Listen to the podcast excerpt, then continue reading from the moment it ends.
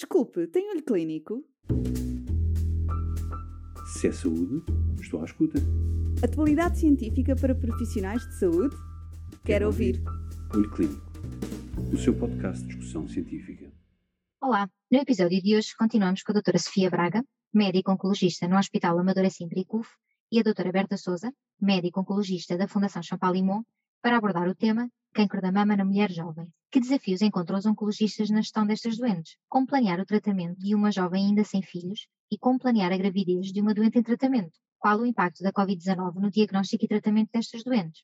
A resposta a estas e outras questões para ouvir agora mesmo. Fico por aí. Em relação à, à, pandemia Covid, falas da pandemia Covid em relação ao diagnóstico e eu também queria depois falar um bocadinho em relação ao tratamento. Uh, eu penso que uh, o impacto da pandemia Covid talvez terá sido maior nas mulheres pós-menopáusicas do que propriamente nas mais jovens, porque as mais jovens continuam sempre a vir e como as mais jovens não se detectam por mamografia, hum, seja oportunista, seja de, de, de rastreio de base populacional, as, as, mais jovens continuam sempre a vir por, por autodetecção e acho que foram chegando, mas na verdade também tens razão, portanto, por um lado uh, seria mais nas mulheres eh, do, do, do, rastreio e nas mulheres pós-menopáusicas, mas por outro lado, realmente estamos a assistir a uma, a uma chegada agora de algumas mulheres com axilas positivas, não é? Com, com estadios, estadios, estadios 3 eh, em mulheres, em mulheres jovens e com, com massas clinicamente aparentes, não é? Portanto, com, com um exame objetivo rico, com, com tumores muito, muito palpáveis e, e muito detetáveis clinicamente e, portanto, acho que a pandemia Covid vai certamente implicar aí e vamos ter eh, certamente diagnósticos tardios. Há quem diga que vamos daqui a 20 ou 30 anos ver um, um decréscimo de sobrevivência nas doentes com diagnóstico nestes anos. Portanto, acredito que vamos depois ver um dia um entalhe epidemiologicamente, se formos, se tivermos neste mundo anos suficientes, acho que vamos, nós as duas um dia conversar sobre isso, sobre o entalhe naqueles anos da pandemia Covid. Um, a pandemia Covid também houve muita tendência a deixar de tratar os doentes, não é? A fechar os serviços de oncologia e, e isso eu fui, fui muito dura no meu trabalho porque disse sempre que a, grande, a minha grande atividade é tratar o cancro da mama na mulher pré-menopáusica e essa mulher não vai ter Covid, ou, ou quer dizer, se tiver Covid, em princípio não vai morrer com Covid e não vai ter uma doença clinicamente grave. E, portanto, conseguimos uh, tranquilizar as, as, autoridades dos nossos hospitais e dizer que queríamos ficar de porta aberta e que precisávamos de ficar de porta aberta porque precisávamos de continuar a tratar. E, e também, um, acho que sabes, o Diogo Alpuim Costa fez um inquérito a todos nós que tratamos carcinoma da mama, em que se viu que, e, e aí, claro que há sempre uma prevalência muito grande de mulheres pós-menopáusicas, em que se viu que houve tendência, de facto, a adaptar os tratamentos uh, durante a pandemia, durante a fase mais grave da pandemia, 2020 e início de 2021. Eu, por acaso, adaptei muito pouco, ah, mas eu acho que houve tendência a adaptar. Ah, nós, fundamentalmente, o que fizemos foi uma coisa que não está validada, mas que passámos as gozerolinas mensais a gozerolinas trimestrais, 3.6 a 10.8. De resto, em termos de, de dose dense, portanto, de, das antraciclinas, ou mesmo uh, nas triplas negativas do backbone de, de carbotaxol semanal, não, não fizemos alterações e continuamos a fazer tudo igual. E acho que fizemos bem, porque todas as doentes Covid que tive, e tive várias doentes com Covid, uh, ficaram exatamente na mesma. Estavam assintomáticas, como eram testadas para fazer quimioterapia, via-se que tinham Covid, mas as doentes estavam exatamente na mesma. Portanto, acho que foi uma aposta correta nós não querermos uh, adaptar e tornar menos tóxico eh, e menos um, hematotóxico uh, uh, o nosso tratamento. Claro, e isso, isso deu-nos confirmação ao longo do tempo que de facto é lidar com quase outra infecção vírica, não é? Que uh, nunca nos causou. É, é, engraçado que algumas doentes têm muito receio de ter um vírus influenza, irem fazer quimioterapia e nós temos que as tranquilizar nesse sentido, com Covid tínhamos algumas incertezas, mas prevíamos que provavelmente não fosse muito diferente, uh, é verdade. E outra coisa que também acho que é importante e que o Covid se calhar veio prejudicar é que há com frequência nas mulheres jovens alguma subvalorização dos achados imagiológicos no sentido de colocar como primeira hipótese doença benigna e em vez de doença maligna e por vezes até recomendar seguimento em vez de biópsia imediata.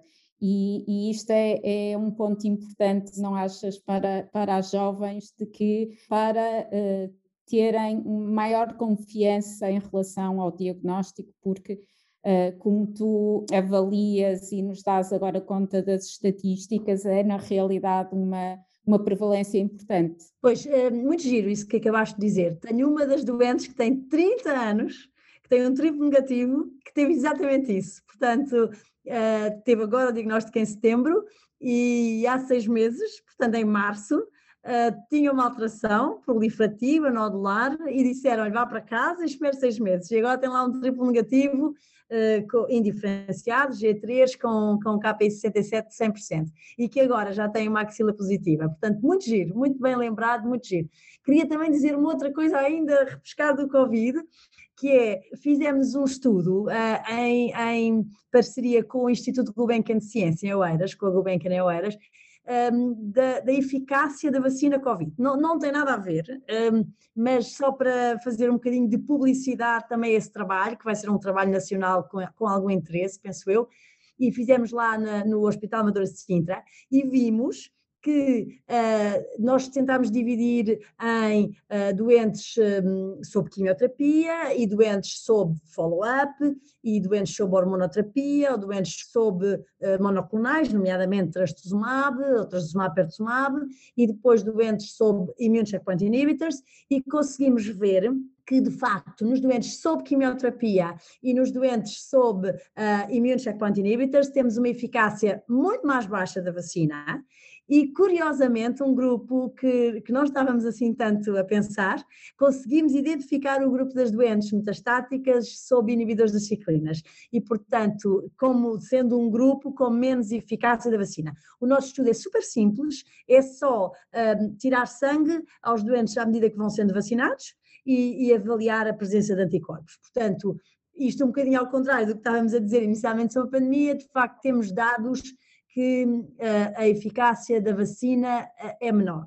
Depois, tu querias entrar numa área que, que, de facto é das áreas que eu, que eu quero começar a falar, sobre a questão das mulheres jovens, nós realmente temos eh, um aumento de incidência das mulheres jovens. A mim custou muito dizer isto, sabes? Custou muito um, começar a dizer isto para fora, porque eu não quero que comece a haver uma corrida aos serviços e não quero que as mulheres fiquem inquietas, mas realmente há um paper na JAMA um, de 13 de março de 2020 que compara uh, o registro de tumores do Connecticut entre 1935, portanto, antes da Segunda Guerra, e 2015. E, e, e aí uh, o cutoff é abaixo dos 40, portanto é dos 22 aos 39 anos. E mostraram que a incidência passou de 16 cancros por 100 mil habitantes um, em 1935 para 38 cancros por 100 mil habitantes uh, em 2015. Portanto, não pode ser mais uh, timely, não pode ser melhor, melhor colocada esta ideia de fazer um podcast sobre mulheres jovens. Uh, um, tivemos a sorte de publicar esse paper, mas dois, e isso muito mais importante, há este paper da JAMA, agora recente, a mostrar uma, uma mais que duplicação, de 16 para 38, uma mais que duplicação dos casos da, da mulher jovem. E obviamente vou já entrar aí. Um, porquê, não é? É porque ficamos sempre no porquê e, e, pensamos sempre um pouco sobre isso, e eu acho que hum, temos os fatores de risco clássicos hormonais completamente fora de controle. Ou seja, fazemos pílula imensos anos, fazemos pílula entre os 13 e os 33 anos, entre os 13 e os 43 anos, 20, 30 anos de pílula, muitas vezes pílula a partir dos 13 anos para, para desmenorreia ou para acne ou não sei o quê, e depois realmente temos muito poucos filhos, não é? Estas mulheres abaixo dos 40 anos, quando chegavam à nossa consulta, quando nós éramos jovens há 20 anos e começámos a trabalhar, estas mulheres tinham sempre tido os seus filhos, agora nunca tiveram os seus filhos, portanto temos uma, uma paridade muito menor, portanto temos uma idade muito mais alta no primeiro filho, temos eh, às vezes menos tempo a, a amamentar. Isso, por acaso, acho que está mais ou menos na moda e talvez seja, não seja o principal problema. A questão é o primeiro filho muito mais tarde e muito menos filhos. E, e eu acho que isso vai, é uma das razões porque temos isto, temos estes dados.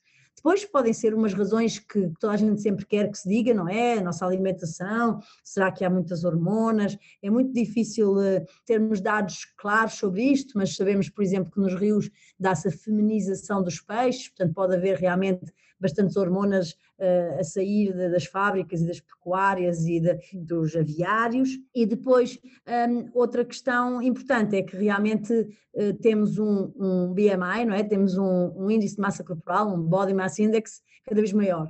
Portanto, que eu costumo dizer, quando nós olhamos para os casamentos dos nossos pais nos anos 50, um, era tudo muito mais magro. E aliás, há um paper do New England que diz isso, que a população está toda 5 quilos mais gorda e, e, portanto isso também eu acho que, que, que o cancro vai deixar de ser uma epidemia do tabaco para passar a ser uma epidemia da obesidade. E tratamos as mulheres jovens de forma diferente?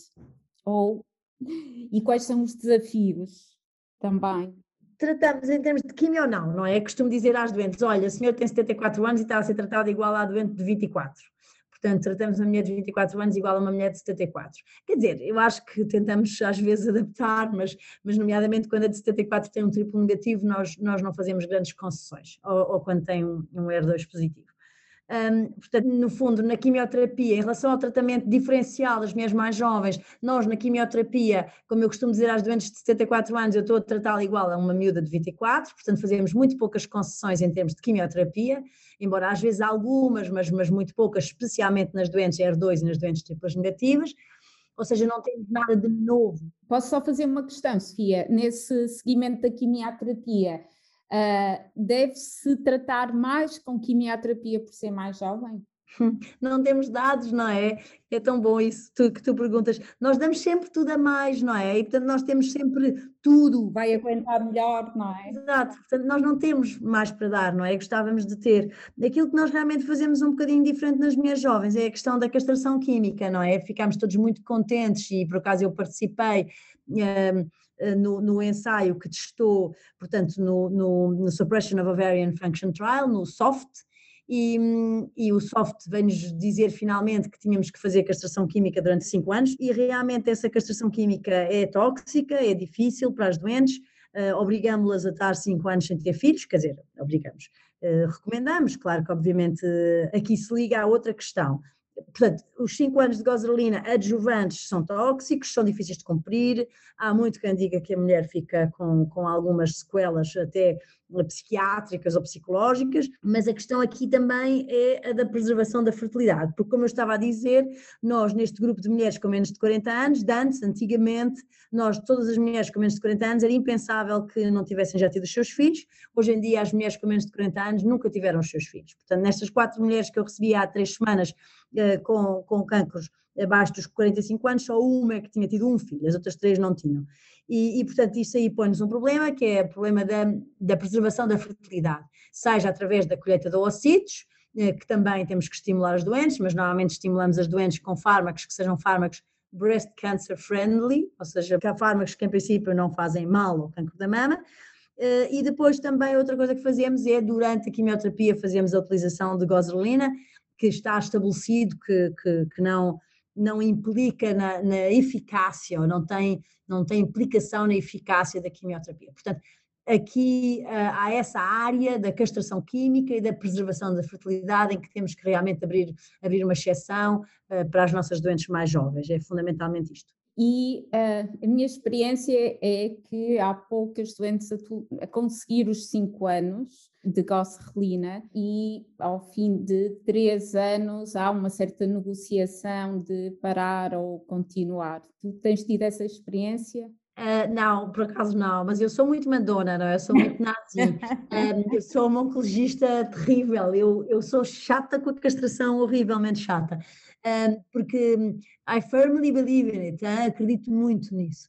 Acredito que o receptor estrogênio é o mais importante driver desta doença, muito mais até que o R2. Uh, ah, portanto, uh, eu normalmente as minhas doentes que não que param a gasolina é porque querem ser mães. Nas doentes que têm a questão da maternidade resolvida, ou porque já estão convencidas a não serem mães, ou porque já foram mães, um, ah, bem, bem, os 5 anos. Eu, às vezes, há algumas doenças a quem estimulo a ovariectomia cirúrgica a ofrectomia. Mulheres que já estão próximas dos 40, mulheres que têm uh, alguns efeitos secundários com a gozerolina. Eu tenho bastantes mulheres uh, castradas cirurgicamente, porque eu acho, e isso não está escrito, acho eu, que uh, a ovariectomia é menos tóxica no dia a dia que é a gozerolina. Eu também concordo contigo em absoluto. Ou seja, as mulheres toleram melhor, não é? é. Têm menos aumento de peso, têm menos retenção hídrica, as mulheres toleram melhor. Claro que uma ovariectomia cirúrgica é it is what it is, é definitivo, não é?